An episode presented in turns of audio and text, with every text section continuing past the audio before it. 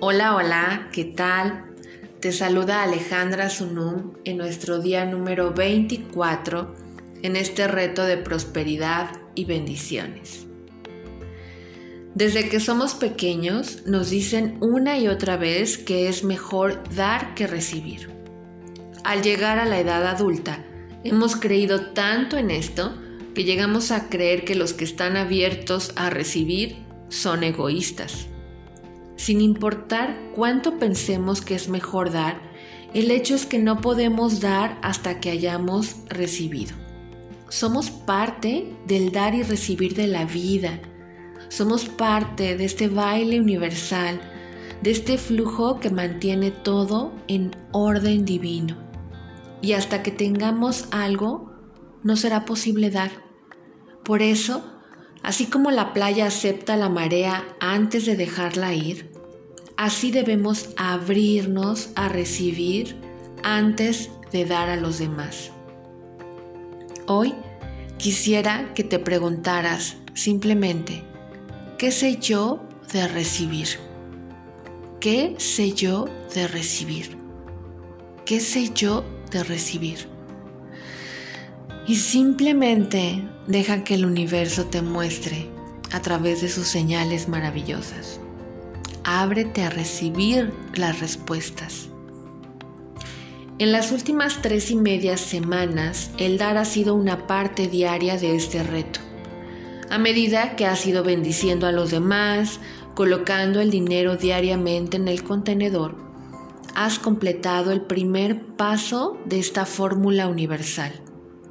Pero si no completas el segundo, el cual es esperar que tú también recibas, cerrarás el canal por medio del cual esta prosperidad fluye y probablemente al final de este reto te encuentres en el mismo lugar en donde iniciaste. No has estado esperando, quizás hasta ahora, que se regrese aquello que has dado el recibir no es algo muy natural en la mayoría de nosotros. Nadie nos lo enseña. Muchas veces ni siquiera sabemos aceptar halagos, mucho menos regalos. Nos decimos que sacar algo de lo que damos es equivalente a pecar. Así que no nos damos cuenta que destruimos cada esperanza de que regrese algo a nosotros pero la verdad es que tanto el dar como el recibir son partes de este flujo de la celebración de la vida. Uno no puede suceder sin el otro. Debemos estar dispuestos tanto a dar como a recibir. En su libro La llave, el autor Joe Vital escribe que hace tiempo decidió adoptar la creencia de que cada vez que daba o gastaba dinero, se le regresaría multiplicado por 10. Fue constante para inculcar esta creencia en su mente hasta que comenzó a notar los retornos en múltiplos de 10. Conscientemente eligió esta creencia y así cada vez que él gastaba dinero, recibía. Bueno, eso no hace sentido. Si se lo dices a un contador, a un empresario, a un banquero, quizás pueda ser que te digan, si gastas dinero, tendrás menos. Pero yo hoy cuenta. Yo hablo de la reinterpretación de cómo funcionan las cosas. Así que cuando gasto dinero, comienzo a buscar a mi alrededor diciendo, wow, me pregunto de dónde va a regresar el dinero multiplicado por 10. No necesariamente tiene que regresar del mismo lugar en que lo entregues. Simplemente esto te abre a la posibilidad de recibir. La verdad es que podemos tener todo lo que queramos, pero debemos bajar nuestras barreras para poder recibirlo. Hasta que lo hagamos, es muy probable que no llegue, no importa cuánto lo desees. La llave principal es creer que eso es posible y abrirte a recibir.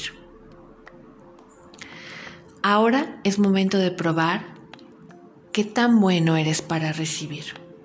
Así es que a partir de hoy, conscientemente y de manera constante, espera recibir algo a cambio de todo lo que has dado. Pide que sea un retorno del 100% o que se te regrese multiplicado por 10, por 77, como tú lo elijas. Pero comienza ahora mismo. Comienza hoy a esperar que todo aquello que das se regresará, porque eres parte de este flujo maravilloso de la vida del dar y recibir. Obsérvate, obsérvate y ábrete, visualízate, afirma, cree que es posible. El recibir es una parte vital de este proceso. Y si no estás dispuesto a recibir, no se puede completar.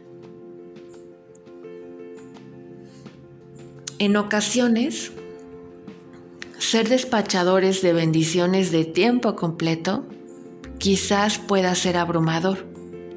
Al ir bendiciendo a todos y a todas nuestras vidas nos involucramos de tal manera en aquello que estamos haciendo que vamos soltando cualquier resistencia que surja.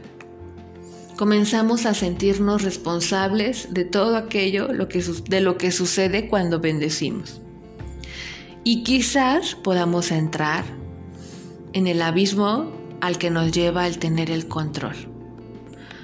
Cuando esto suceda, puede ser que te encuentres diciendo cosas como, mm, este problema es demasiado grande para mí, no sé ni cómo comenzar a bendecirlo. Esta persona es que requiere tanto, ¿qué tal si mis bendiciones no funcionan? Después de bendecir esta situación, entonces, ¿qué se supone que tengo que hacer? He bendecido y bendecido y bendecido y nada ha cambiado. Quizás no sirvo para bendecir. Quizás las bendiciones no funcionan. ¿Te parece alguna de estas afirmaciones conocidas? Tranquilo. Cuando te vengan a la mente este tipo de pensamientos, solo hay una cosa que puedes hacer. Deja de pensar. Deja tranquila tu mente y comienza a bendecir. ¿Sí? No es importante ni es parte del proceso que tú definas cómo va a funcionar una bendición, o si va a funcionar una bendición, o si es apropiado en algún momento o situación bendecir.